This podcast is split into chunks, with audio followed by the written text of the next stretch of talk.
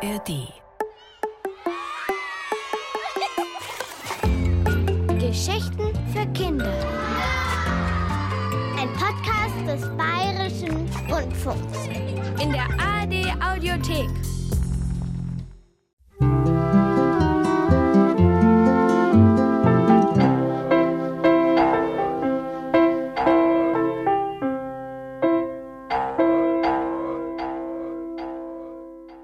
Es ist heiliger Abend. Ein ganz normaler, typischer heiliger Abend. Das bedeutet, alle sind bis zum letzten Augenblick aufgeregt hin und her gerannt und haben sich dann doch wie durch ein Wunder friedlich und rechtzeitig um den Weihnachtsbaum versammelt. Vater, Mutter, Kinder, Großmutter und Großvater. Die Geschenke liegen fein eingepackt unter dem Baum, die Kerzen sind angezündet, man singt gemeinsam Stille Nacht und wird selber still und ruhig. Das ist das Weihnachtswunder. Jedes Jahr aufs Neue. Jetzt wird der Großvater gleich die Brille aufsetzen, die dicke Familienbibel öffnen und anfangen. Es begab sich aber zu der Zeit, psst, machen die Eltern, psst, psst, macht die Großmutter. Und der Großvater setzt die Brille auf. Aber er schlägt nicht das Lukasevangelium auf, sondern er zieht ein sehr altes, sehr schmuddeliges Oktavheft aus seiner Jackentasche. Die Großmutter ist entsetzt. Mein Gott, Mann, was für Müll wieder in deinem guten Anzug. Frau? Vorsicht, sagt da der Großvater und hebt belehrend den Zeigefinger. Das hier wird die gesamte Geschichtswissenschaft in Aufruhr versetzen. Ach, das hast du doch wieder aus einem Abfallhaufen in einem deiner Trödelläden gezogen, sagt die Großmutter. Und die Mutter meint, Vielleicht könnten wir zuerst die Weihnachtsgeschichte hören, Vater. Aber der Großvater will davon nichts wissen. Die Weihnachtsgeschichte, ja? Jeder glaubt sie zu kennen. Die Krippe, die freundlichen Tiere und das lächelnde Jesuskind. Und Hirten hätten ihm was zu essen gegeben, Zicklein und kleine Lämmer hätten es zum Lachen gebracht. Schön und gut, mag ja sein. Aber was war davor? Wie hat das heilige Paar, wie haben Josef und Maria überhaupt den Stall vom Bethlehem erreicht? Das war ja gar nicht so einfach damals. Schlechte Straßen und wenig Wegweiser. Aber wer wirklich dafür gesorgt hat, dass der Geburtstag des himmlischen Kindes auf Erden am Ende doch ein umjubeltes Freudenfest wurde, das wusste keiner. Bis jetzt. Bis man das hier gelesen hat. Es ist klar, dass der Großvater nicht mehr zu stoppen ist. Und deshalb schweigt die Familie. Manchmal muss man ihn einfach lassen, sonst kommt man nie mehr zum Auspacken der Geschenke. Lasst Opa doch erzählen, rufen die Kinder. Also gut, dann erzähle, was du erzählen musst, mein Lieber, sagt die Großmutter. Ja, ich muss, sagt der Großvater und richtet sich zu seiner ganzen stattlichen Größe auf. Denn die Welt muss wissen, dass die Kleinen, die Unbedeutenden, die Verachteten es waren, die letztlich die große Heilsgeschichte erst möglich gemacht haben. Also hört gut zu. Zuerst die Überschrift. Risus Angelorum. Das heißt, sein Zeigefinger deutet in die Runde. Risus? Risus? überlegen die Kinder. Gibt es nicht Risusaffen? Risusaffen, ruft der Großvater entsetzt. Herr im Himmel, Risusaffen, ja. Und hier haben wir zwei besonders prächtige Exemplare. Er bohrt den Kindern seinen spitzen Zeigefinger in die Brust. Risus heißt nicht Affen, sondern Lachen. Und Risus Angelorum heißt folglich das Lachen der Engel. Ach, ich wusste gar nicht, dass Engel lachen, sagt der Vater. Aber ja, erklärt der Großvater, besonders wenn sie gekitzelt werden. Also passt auf. Und du willst wirklich aus diesem verschimmelten Ding da vorlesen? Am heiligen Abend? Ja, meine Liebe, sagt der Großvater und gibt seiner Frau einen feuchten Kuss auf die Wange. Das hier sind die Aufzeichnungen von Professor Pulex. Er war ein berühmter Flohforscher. Die offizielle Wissenschaftsgemeinde scheint ihn nicht recht anerkannt zu haben, aber was er hier herausgefunden hat, das ist, ich kann es nicht anders sagen, weltbewegend. Also hört zu. Zuerst berichtet Professor Pulik selber von seiner Entdeckung. Und dann liest Großvater aus dem modrigen Oktavheft vor. Und es ist wirklich eine unglaubliche Geschichte. An einem milden Märzmorgen 1957 war der Dattelhändler Yusuf unterwegs zu Markt. Es war nicht weit von Qumran am Toten Meer, als sein Esel plötzlich nicht mehr weiter wollte. Nachdem ihm Yusuf alle Plagen des Orients auf seinen staubigen Pelz gewünscht hatte, stieg der Dattelhändler schließlich ab und musste erkennen, dass das Tier mit dem linken Hinterhuf in den harten Wüstenboden eingebrochen war und feststeckte. Yusuf fluchte ausgiebig. Dann nahm er dem Esel die Dattelsäcke ab und betete zu Allah, dass das Bein des Tieres heil geblieben sein möge. Dann fluchte er wieder, denn der Huf ging immer noch nicht heraus. Schwitzend mit wunden Knien und unter unablässigem Klagen, warum immer nur ihm das Unglück anklebe wie Dattelsaft, gelang es dem armen Yusuf schließlich mit Hilfe eines Suppenlöffels, das Tier zu befreien. Dabei entdeckte er, dass das Loch in eine Höhlung führte. Das machte ihn neugierig. Er stocherte mit einem Stock darin herum, gewärtig ein Nest voll Sandfiebern aufzuscheuchen. Aber es fanden sich keine Schlangen, sondern ein Krug. Ein uraltes Ding aus braunem Ton, dreckverkrustet, angeschlagen und leck. Aber Yusuf wusste, dass es auf dem Markt Leute gab, Fremde, Verrückte, die für solches Zeug gutes Geld gaben. Es war zu spät für den Markt an diesem Tag, also kehrte er nach Hause zurück, wo ihn seine Frau schimpfend in Empfang nahm, weil er weder den versprochenen Seidenschal noch den frischen Safran mitgebracht hatte. Der vergammelte Krug war ihr ein geringer Trost. Sie entriss Yusuf den Krug und warf ihn zum Fenster hinaus auf die Gasse. Leider war das Fenster geschlossen gewesen und die einzige Glasscheibe im ganzen Haus ging zu Bruch. Auch der Krug zerbrach in tausend Scherben. Als Yusuf auf die Straße lief, sah er, dass eine Rolle Papiere in dem Krug gesteckt hatte. Uraltes Papier offenbar, Papyrus, übersät mit winzigen Löchern. Nicht mal eine Schrift ist drauf, keifte die Frau. Yusuf nagelte schließlich eines dieser Papiere vor das zerbrochene Fenster, weil er sich eine neue Glasscheibe nicht leisten konnte. Den Rest der Rolle warf er unters Bett.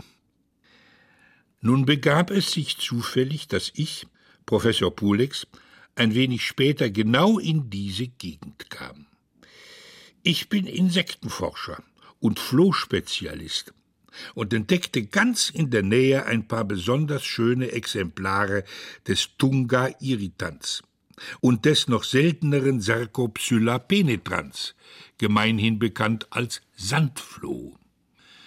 Ich hätschelte die schlanken Tierchen auf meinen Armen, den Tunga auf dem linken und den Sarcopsylla auf dem rechten, und ich achtete weder auf Schmerz noch Juckreiz. Leider zog ich mir aber bei meinen Versuchen mit den niedlichen Blutsaugern eine fiebrige Infektion zu und wusste bald nicht mehr, wo oben und unten war. Yusufs Kinder fanden mich fantasierend an einem ausgetrockneten Brunnen. Tunga, Tunga, Sarkopsilla soll ich gemurmelt haben. Das hörte sich wohl wie ein Zauberspruch an und die Kinder hatten ein bisschen Angst vor dem fremden Mann. Sie holten ihren Vater, und der brachte mich freundlicherweise in sein Haus. Wer weiß, wozu es gut ist, dachte sich der Dattelhändler wohl, und ließ diesen offenbar verrückt gewordenen Fremden von seiner Frau pflegen. Und nun passierte etwas sehr Merkwürdiges. Einer jener Zufälle, die die Welt bewegen. Oder vielleicht waren die Engel am Werk. Denn am Ende ging es ja um sie irgendwie. Man hatte mich in den Raum mit dem zerbrochenen Fenster gelegt. Morgens schien die Sonne durch die winzigen Löcher in dem Papier, das Yusuf auf den Fensterrahmen genagelt hatte. Die feinen Sonnenstrahlen sprenkelten die dunkle Lehmwand mit einem zarten Punktemuster. Ich hatte diese Wand von meinem Krankenlager aus immer vor Augen. Als Kind hatte ich fantasierend in den Mustern meiner Kinderzimmertapete ganze Märchenwälder gesehen.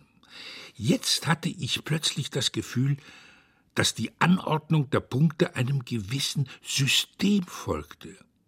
Bestimmte Punkte schienen zusammenzugehören wie Sternbilder. Und diese Punktbilder erschienen nicht nur einmal auf dem Papier, sondern immer wieder. Und dann fiel mir noch etwas auf. Die Flohstiche auf meinen Armen zeigten ähnliche Muster. Ohne mich selbst zu sehr zu loben, darf ich sagen, dass ich ein begnadeter Flohspezialist bin. Und deshalb hatte ich plötzlich eine Idee. Diese Idee war so unglaublich und regte mich auch so sehr auf, dass ich, geschwächt vom Fieber wie ich war, erst einmal in Ohnmacht fiel. Aber dann wuchsen mir neue Kräfte zu. Ich wurde schnell gesund und ich kaufte dem armen, erstaunten Yusuf die Papiere für einen unglaublichen Preis ab. Der Dattelhändler war nun sicher, dass dieser Fremde von der Hitze einen Dachschaden davongetragen hatte aber er bedankte sich bei mir und kaufte seiner Frau endlich den Seidenschal und den Safran und eine neue Fensterscheibe auch noch dazu. Ich aber, Professor Pulex, zog mich zurück in den kühlen Schatten einer Dattelpalme und begann damit, das Flovius-Fragment zu entziffern. Denn nichts anderes waren diese Blätter der aufregende Bericht über die Vorgänge in Bethlehem bei der Geburt des Jesuskindes vor 2000 Jahren, in Papyrus gestochen von einem Floh.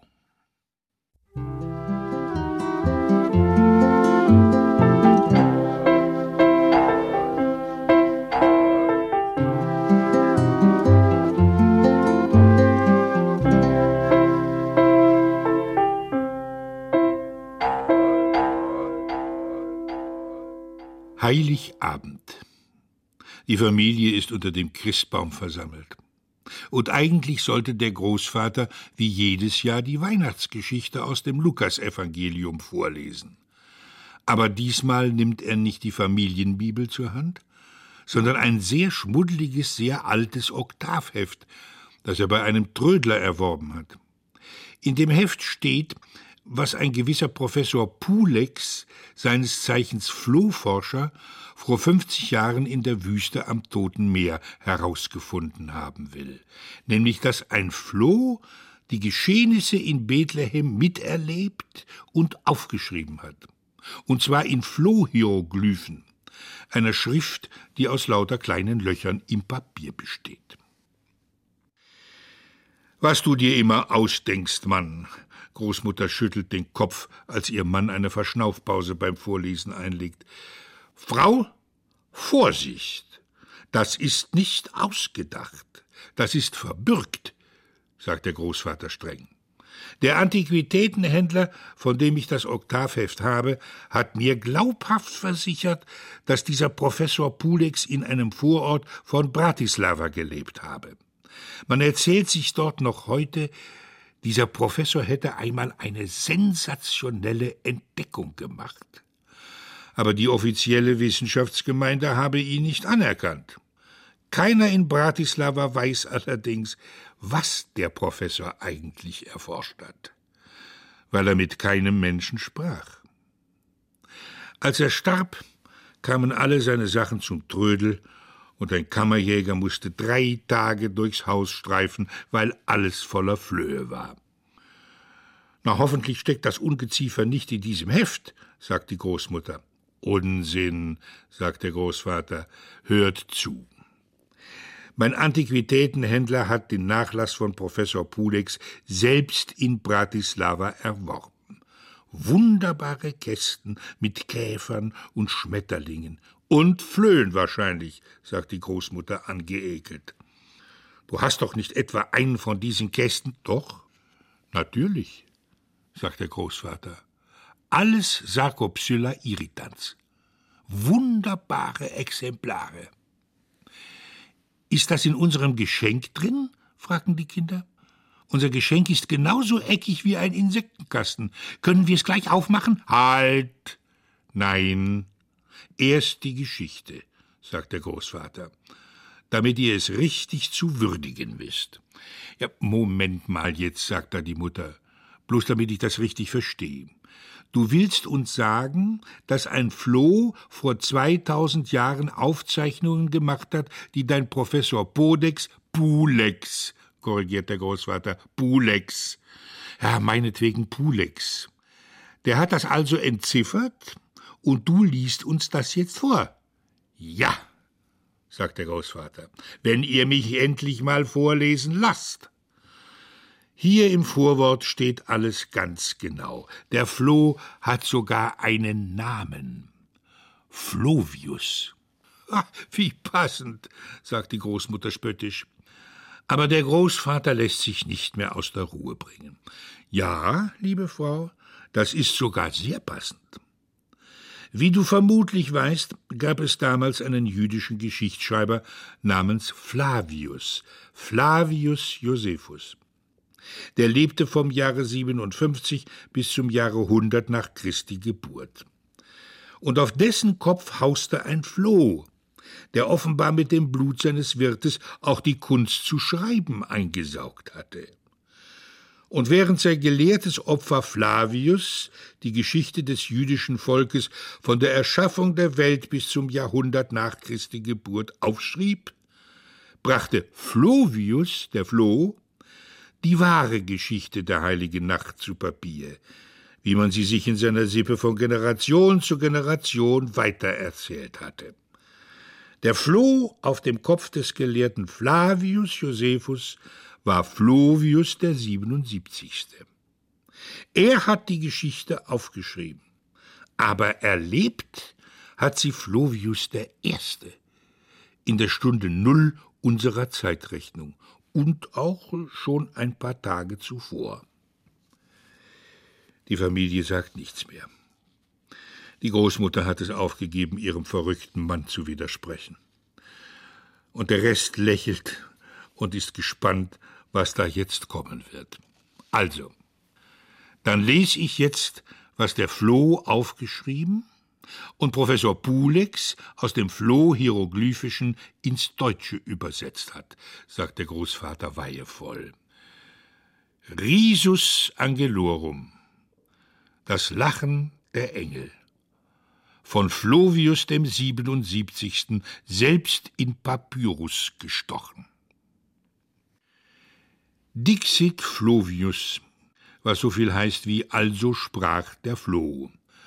Und der Floh muss es wissen, denn der Floh ist überall. Wie unsere Vorfahren immer schon sagten, ob Küche, Bett, ob Klo, alles sieht der Floh. Und er hat alles gesehen. Flovius I. war schließlich dabei.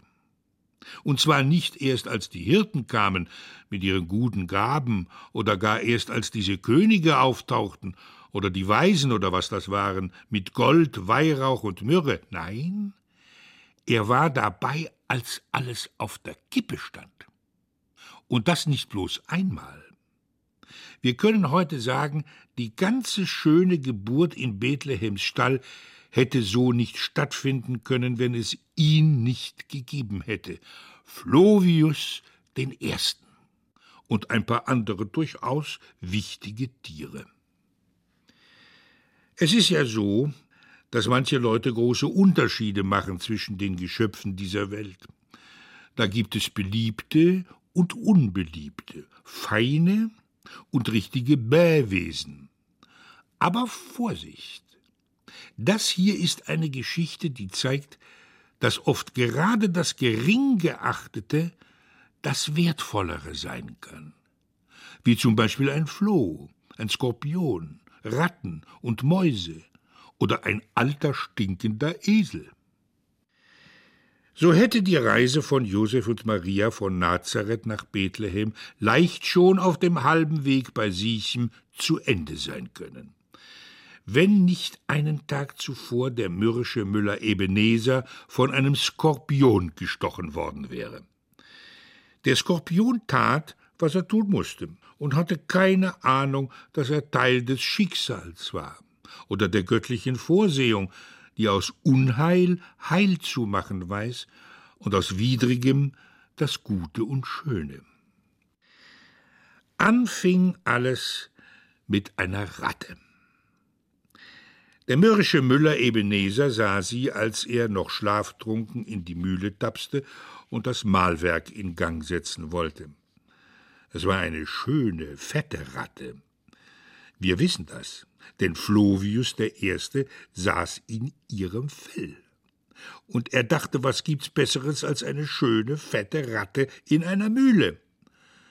Aber da war der mürrische Ebenezer anderer Meinung.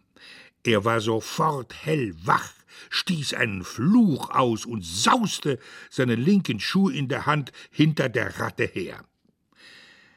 Die Ratte verschwand zwischen den Mehlsäcken, und der wütende Müller fand sie nicht mehr. Aber dafür fand er die Löcher in den Säcken, aus denen das feine Mehl herausrieselte, unaufhaltsam wie der Sand in einer Sanduhr. Mäuse! schrie Ebenezer und stieß noch einen Fluch aus und schlug dann mit seinem Schuh um sich, als wäre er von Ungeziefer umgeben, wie ein fauliger Fisch von den Fliegen. Flovius der Erste hatte übrigens die Ratte verlassen und es sich in Ebenezers Jackenärmel bequem gemacht. So konnte er genau sehen, wie es weiterging. Ratten und Mäuse, schrie Ebenezer unaufhörlich. Wart, ich werd's euch geben. Er war entschlossen, dem Problem auf den Grund zu gehen. Er räumte alle Säcke beiseite und wühlte in jeder Ritze, um das Ratten- und Mäusepack zu erwischen aber das Einzige, was er aufstöberte, war ein Skorpion, der ihn in den Daumen stach. Was der mürrische Ebenezer nun schrie, kann ein gebildeter Floh nicht wiedergeben. Zum Glück war der Skorpion nicht groß und das Gift nicht sehr stark, es war schnell herausgesaugt und ausgespuckt, aber trotzdem rannte Ebenezer wie ein Wahnsinniger aus der Mühle und dann brüllend um das Haus, bis ihm sein armer alter Esel ins Auge fiel. Der Esel hatte das Mahlwerk anzutreiben. Er musste den ganzen Tag im Kreis gehen, um den schweren Mühlstein zu bewegen. Der Esel war sehr alt. Er hatte sein Leben lang treu und brav seine Arbeit gemacht. Nun war er manchmal ein bisschen ermattet und musste langsamer tun. Da die Mühle ihr Tagwerk noch nicht aufgenommen hatte, lag der Esel auf einem Haufen staubigen Strohs und döste. Der mürrische Ebenezer aber brauchte jemanden, an dem er seine Wut auslassen konnte, und da kam ihm der Esel gerade recht. Du faules Miststück, schrie er, liegst hier im Stroh, während mir das Ungeziefer die Haare vom Kopf frisst. Aber damit ist jetzt Schluss. Verschwinde! Ich will dich hier nicht mehr sehen. Der arme alte Esel verstand nicht, was sein offenbar wahnsinniger Herr von ihm wollte. Er wackelte mit den Ohren und sagte unsicher Ja. Der mürrische Ebenezer aber verstand das als Widerspruch. Und Widerspruch, der fehlte ihm noch. Er nahm die Peitsche und hieb auf den Esel ein und vertrieb ihn schließlich von Haus und Hof. Flovius Erste war vorher noch schnell auf den Esel übergewechselt, weil der mürrische Ebenezer so mit den Armen fuchtelte, dass selbst ein Floh seines Lebens nicht mehr sicher sein konnte. Außerdem, wer mag schon das Blut eines mürrischen Müllers? Der Esel aber war so erschrocken, dass er in wildem Galopp davonrannte und nicht anhielt, bis ihm ein gutes Stück südlich von Sichem schließlich die Luft ausging und er unter einer Dattelpalme eine Rast einlegen musste. Und das wollen wir nun auch erst einmal. Eine Pause einlegen, sagt der Großvater. Und seine Familie fragt sich zweifelnd, wie aus so viel Wut und Gemeinheit jemals etwas Gutes erwachsen sollte.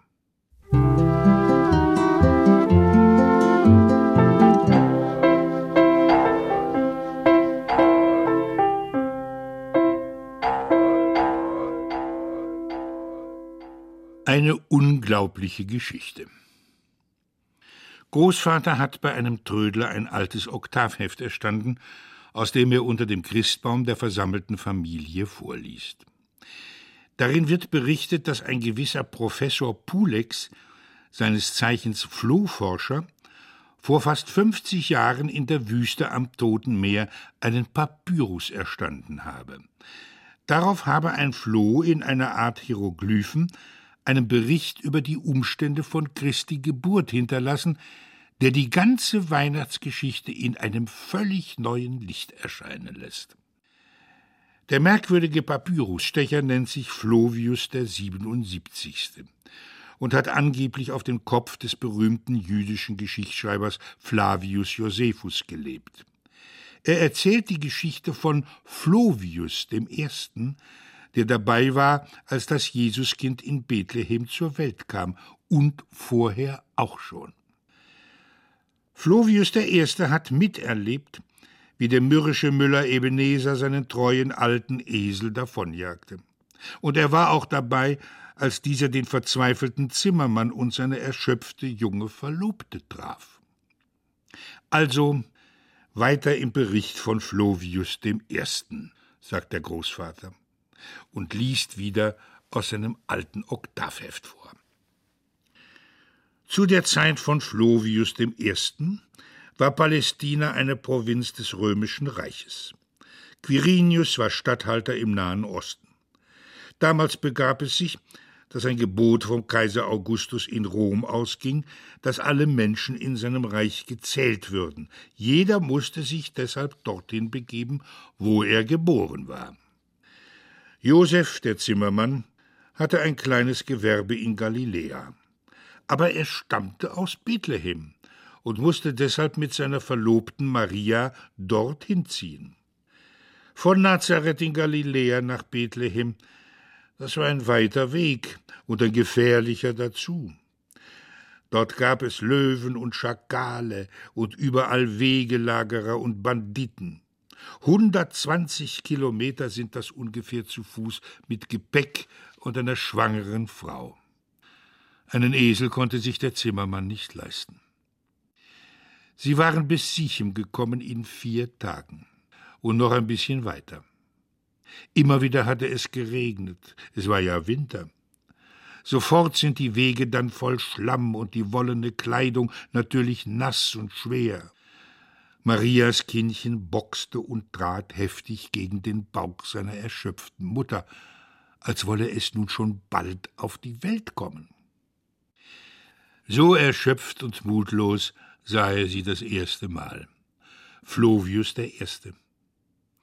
Das Paar lagerte unter einem Felsvorsprung neben dem Weg und teilte sich ein Stück Fladenbrot und einen Schluck Wasser. Josef, lieber Josef mein, es dauert nicht mehr lang, dann bekomme ich mein Kind, sagte Maria. Wir müssen nach Bethlehem, antwortete der Zimmermann.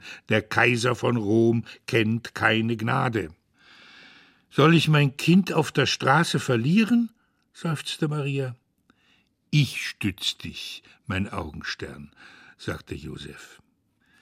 Flovius der Erste sah und hörte das alles, weil der Felsen, unter dem die beiden Rast machten, gleich neben der Dattelpalme lag, an der sich Ebenezers Esel sein Hinterteil rieb.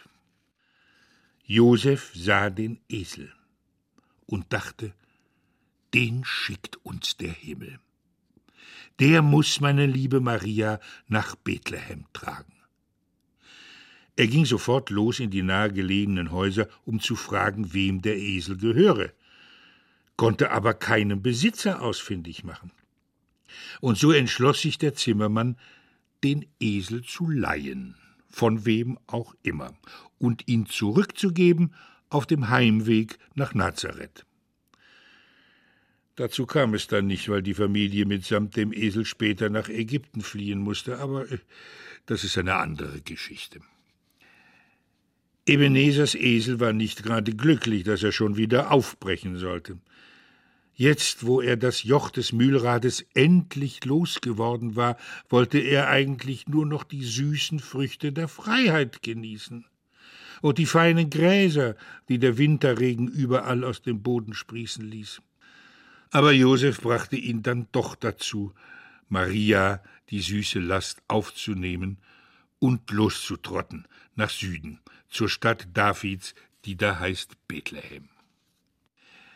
Flovius I., das sei noch gesagt, war dagegen sehr froh über diese Wendung der Geschichte. Denn das Blut des alten, stinkenden Esels war ganz und gar nicht nach seinem Geschmack. Er sprang bei der ersten Gelegenheit hinüber auf den Zimmermann und ließ es sich gut gehen unter dessen Kutte. Die junge Braut wollte er später verkosten. Eine Weile ging alles gut. Ebenezers Esel machte zwar immer einen etwas mürrischen Eindruck, da hatte wohl sein ehemaliger Herr etwas auf ihn abgefärbt, aber Maria redete ihrem Reittier gut zu, und Josef hatte sich für alle Fälle einen kräftigen Stock von einer Tamarinde geschnitten.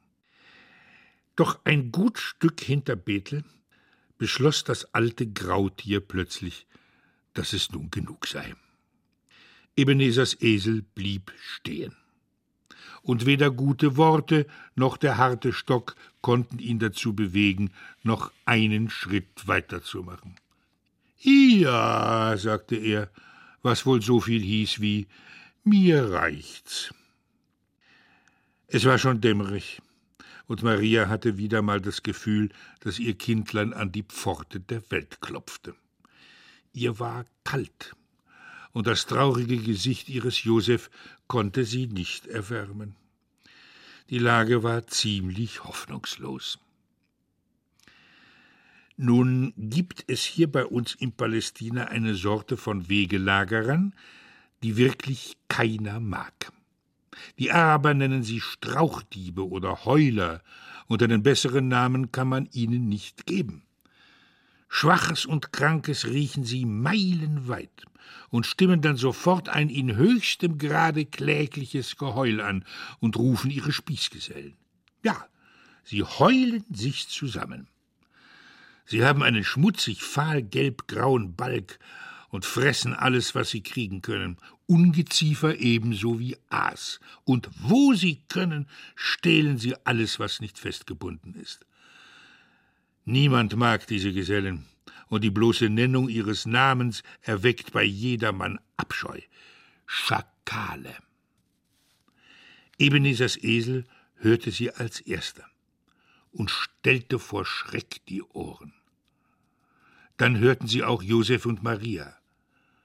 Einer dieser Kerle fing an und es verging nicht eine halbe Stunde, da klagten ihrer zwei Dutzend, als hätten sie seit wenigstens acht Tagen keinen Bissen zwischen die Zähne bekommen. Und dann näherten sie sich. Man konnte sie nicht sehen.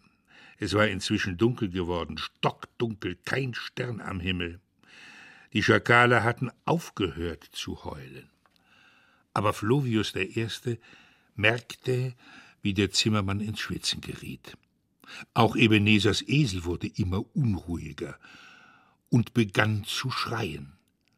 Josef, sagte Maria, tu was!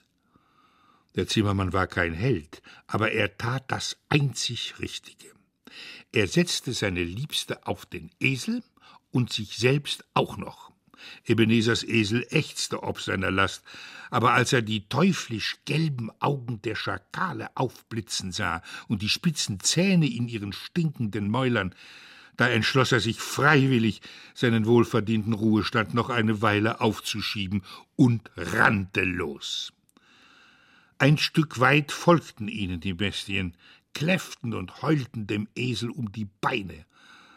Aber dann mussten sie einsehen, dass die Beute doch zu groß und noch zu lebendig für sie war. Sie drehten ab und verschwanden in der Nacht, als wären sie nur trügerische Schatten gewesen.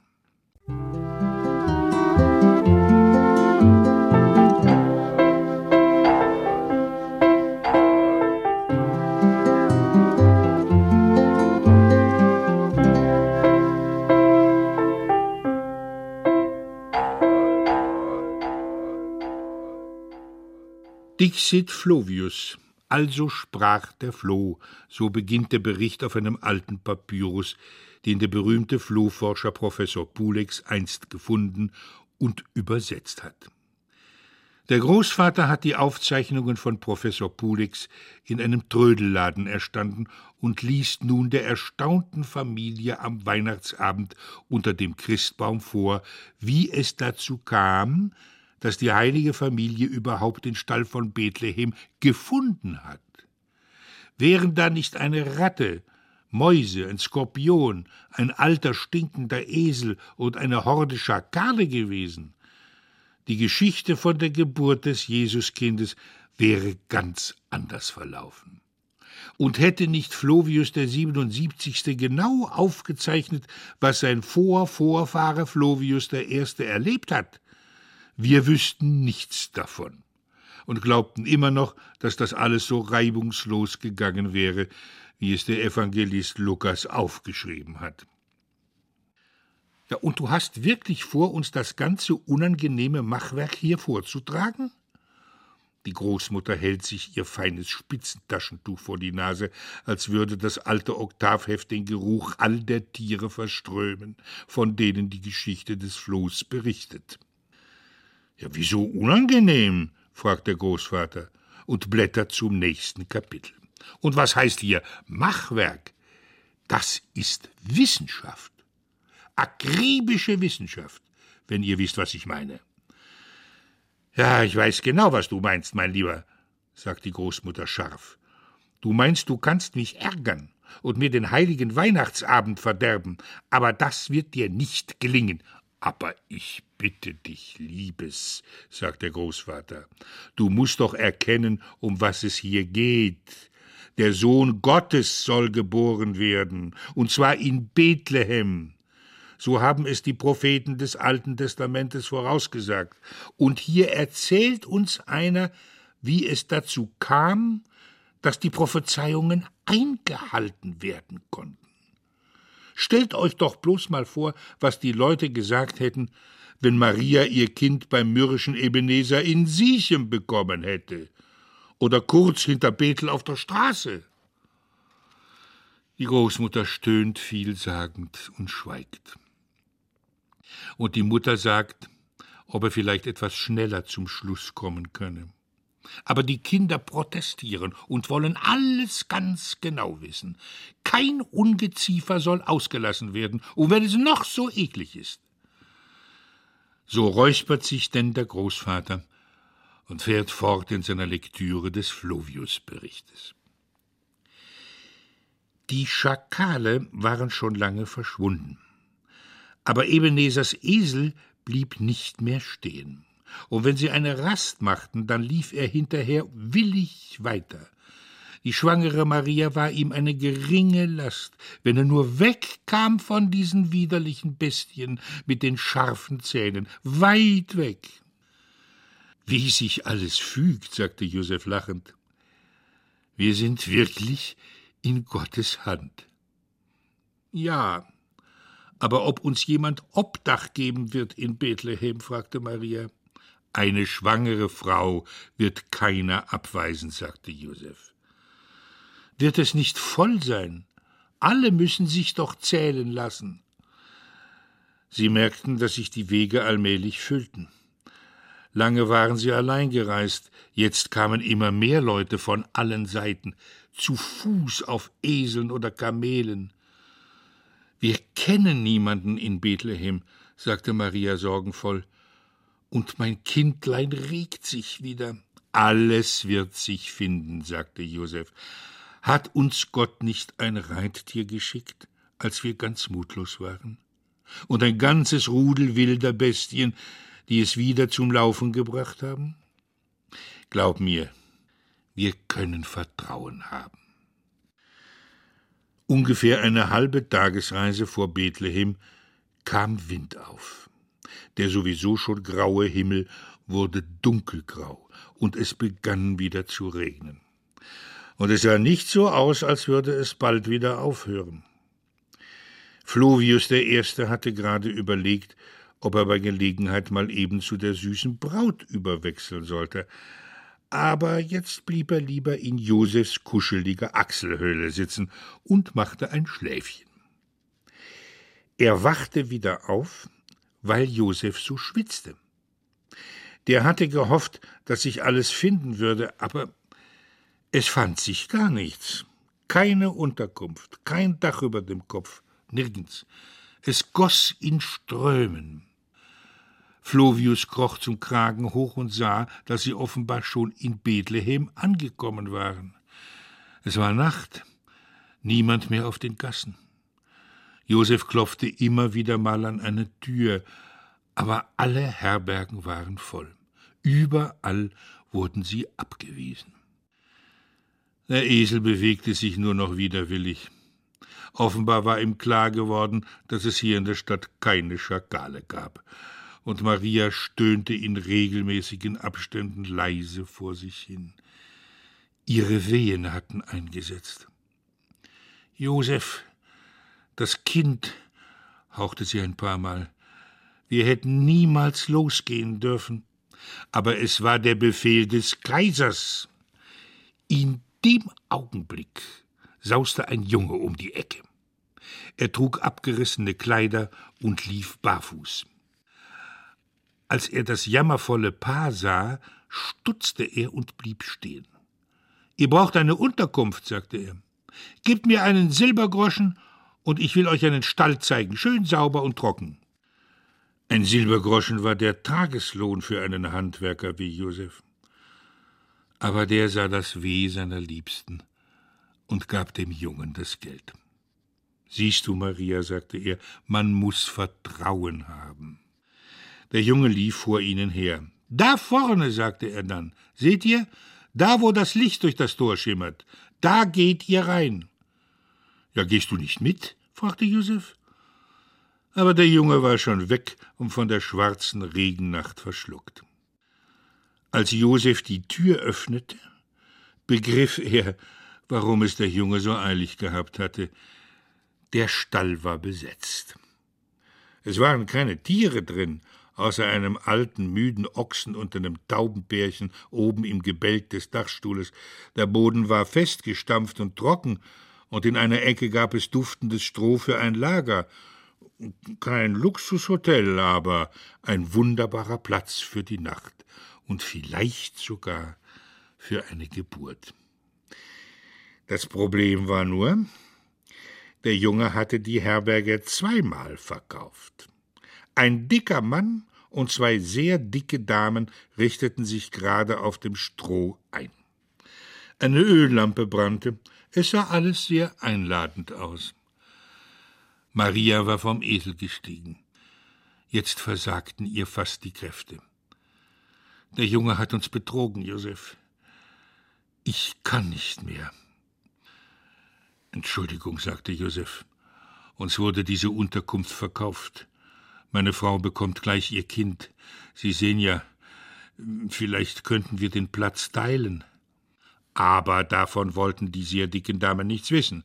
Das ist unser Stall, riefen sie. Er soll weggehen. Wir waren zuerst da. Schau nur, was er für einen stinkenden alten Esel dabei hat. Aber das Kind, sagte Josef. Es hat keinen Sinn, unterbrach ihn Maria und stöhnte laut auf.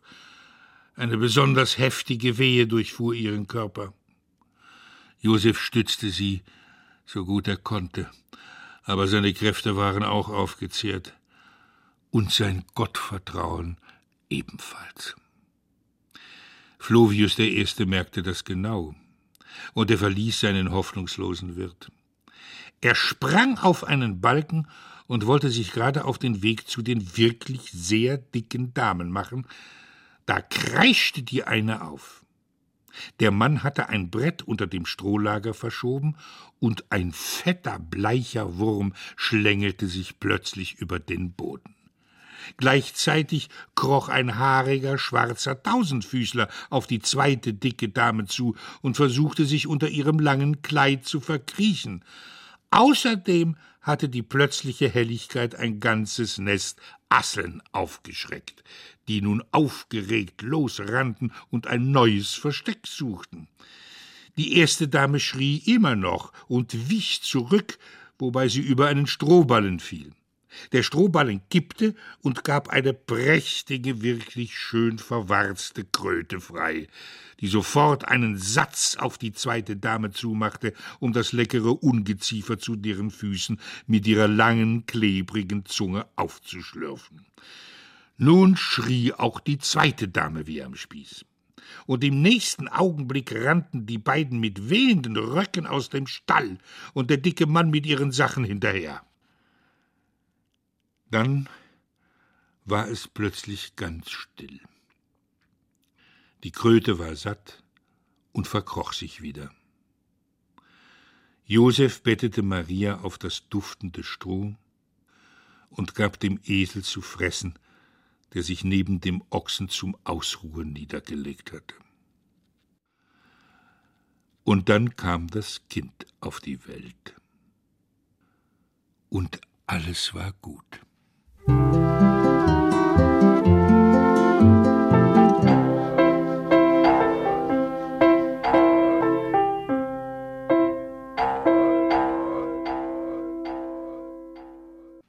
Jetzt ist das Jesuskind geboren.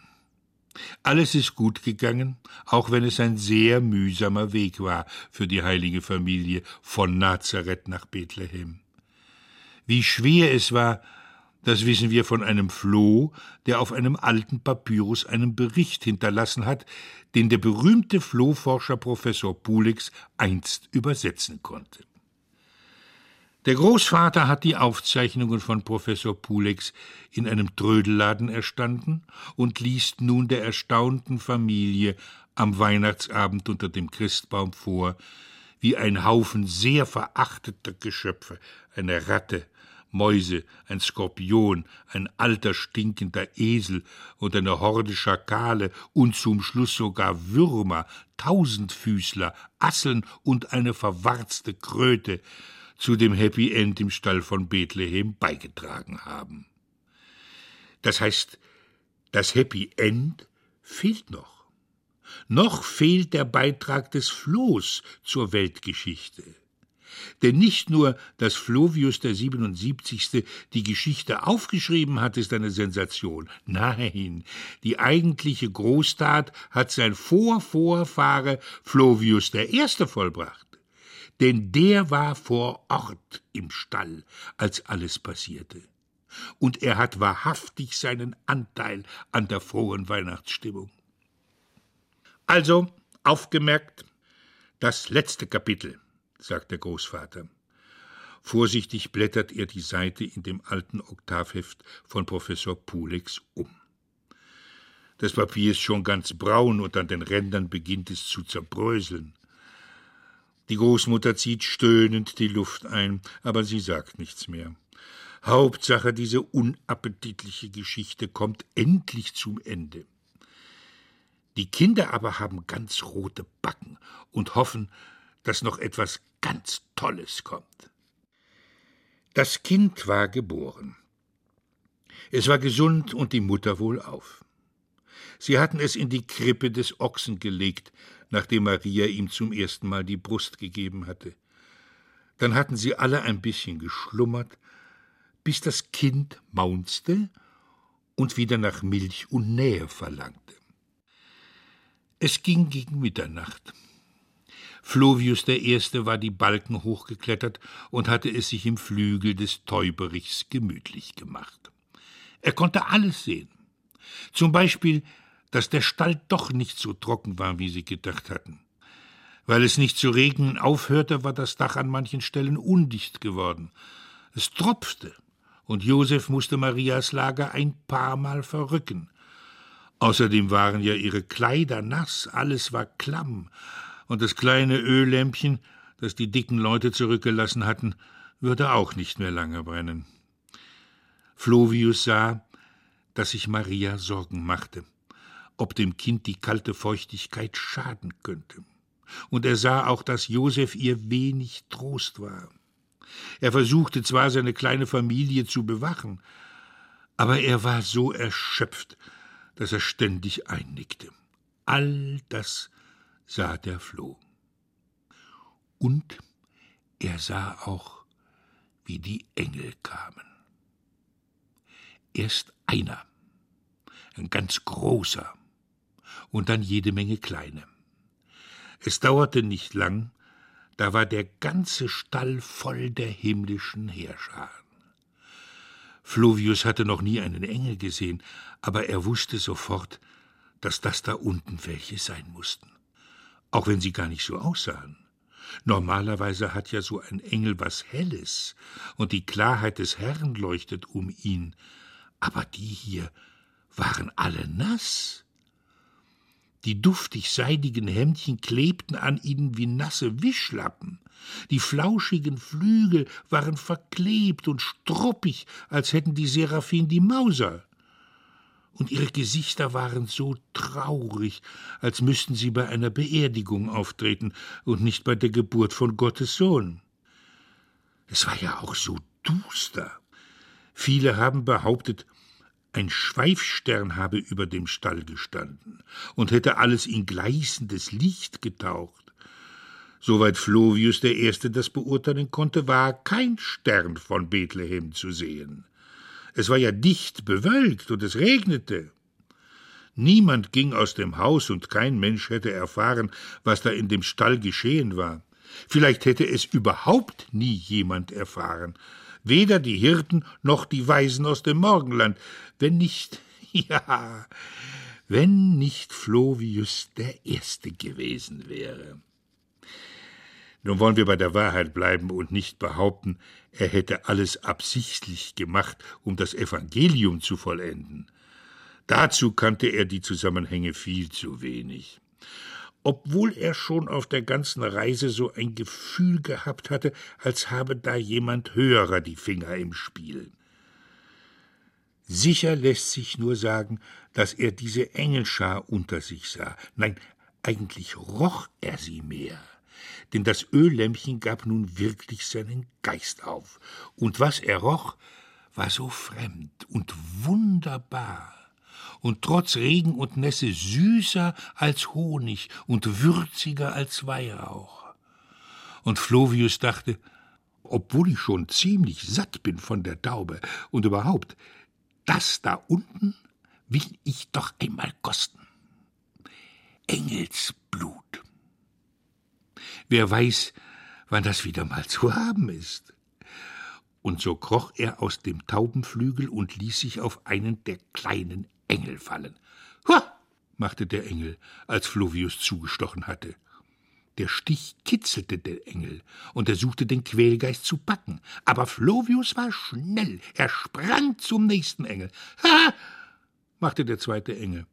Und Flovius hüpfte zum dritten. Huha! machte der dritte Engel. Jetzt hatte Flovius so tief stechen können, dass er einen Tropfen Blut erwischte. Es schmeckte. Es schmeckte so. Also, es schmeckte so. Ehrlich gesagt hat niemand von den 76 Flohgenerationen, die diese Geschichte inzwischen weitererzählt haben, ein passendes Wort gefunden. So schreibe ich eben, es schmeckt wie Engelsblut. Wahrscheinlich. Ha! machte der dritte Engel nochmal. und der neben ihm erwachte kurz aus seiner nassen Depression, dachte, er hätte seinen Einsatz verpasst und sagte leise Halleluja. Fluvius aber hüpfte weiter. Er wollte doch sehen, ob die alle so gut schmeckten. Huh! gluckste ein vierter Engel. Haha! ein fünfter. Ein sechster. Und ein siebter erwachte und sang zögernd Sianna. Flovius aber geriet nun in einen Taumel, weil jeder Engel immer noch feineres Blut hatte. Wie in einem Rausch sprang er durch die Reihen und überall rief es Ha und Luja oder Ho und Sianna. Es ist nicht überliefert, ob der erschöpfte Zimmermann etwas bemerkt hat. Er war eingenickt und schnarchte zufrieden vor sich hin. Maria aber, die Glückliche, hörte das englische Gekicher, und ihr Herz wurde leicht. Sie nahm ihr Kind aus der Krippe und sah, dass es zum ersten Mal in seinem Leben lächelte. Schließlich richtete sich der große Engel auf, und er war sehr groß. Er stieß sein Schwert in den Boden, und die Engelschar verstummte sofort. Dann rief der große Engel Achtung! und gab einen Takt vor. Zwei, drei, vier, und die himmlischen Heerscharen begannen zu singen. Halleluja, Hosianna, Gloria in excelsis. Die nassen Kleider der Engel waren inzwischen getrocknet. Die Flügel bauschten sich flauschig auf ihrem Rücken, und ihre Stimmen stiegen zum Himmel empor wie ein Jubelsturm und vertrieben die Wolken. Die Hirten auf dem Felde hörten die himmlischen Chöre, die Weisen aus dem Morgenland sahen nun den Stern, und alle Welt wusste, uns ist heute der Heiland geboren, rufen die Kinder. Ja, das sollte da zweifellos stehen. Der Großvater hat aufgehört zu lesen. Ja, und weiter? fragen wir Kinder. Weiter geht's nicht sagt der Großvater. Das letzte Wort fehlt. Und was immer uns Flovius der 77. noch hat erzählen wollen. Na Gott sei Dank, sagt die Großmutter. Aber warum hat er denn nicht weitergeschrieben? fragen die Kinder. Ja, ich weiß es nicht. Es ist ein Fragment, sagt der Großvater. Aber vielleicht deswegen. Er holt sein Taschentuch aus der Innentasche seines Jacketts und faltet es vorsichtig auseinander. Ein Stück brüchiger Papyrus kommt zum Vorschein. Jetzt ist aber Schluss, ruft die Großmutter und springt auf Igitt. Nein, wartet doch, Oma, rufen die Kinder. Und auch die Eltern sind jetzt doch neugierig geworden, was das kleine Stück Papier in Großvaters Taschentuch bedeuten könnte. Seht ihr die kleinen Löcher im Papyrus? sagt der Großvater. Ja, rufen die Kinder. Das ist Hieroglyphenschrift von Flovius, stimmt's? Der Großvater nickt und ist still geworden. Denn alle sehen nun den dunkleren Fleck am Ende der Zeile. Ein paar schwarze Teilchen kleben an dem Fleck. Das ist doch nicht etwa, fragt da die Mutter und wagt es nicht auszusprechen. Ich fürchte ja, sagt der Großvater. Flovius der 77. und ein Tropfen Blut vom Haupte seines Wirtes Flavius Josephus. Mitten in der Arbeit erschlagen, sagt der Vater. Schrecklich. Tja, seufzt der Großvater. Es ist nicht immer ganz ungefährlich, die Wahrheit zu Papier zu bringen. Trotzdem, frohe Weihnachten.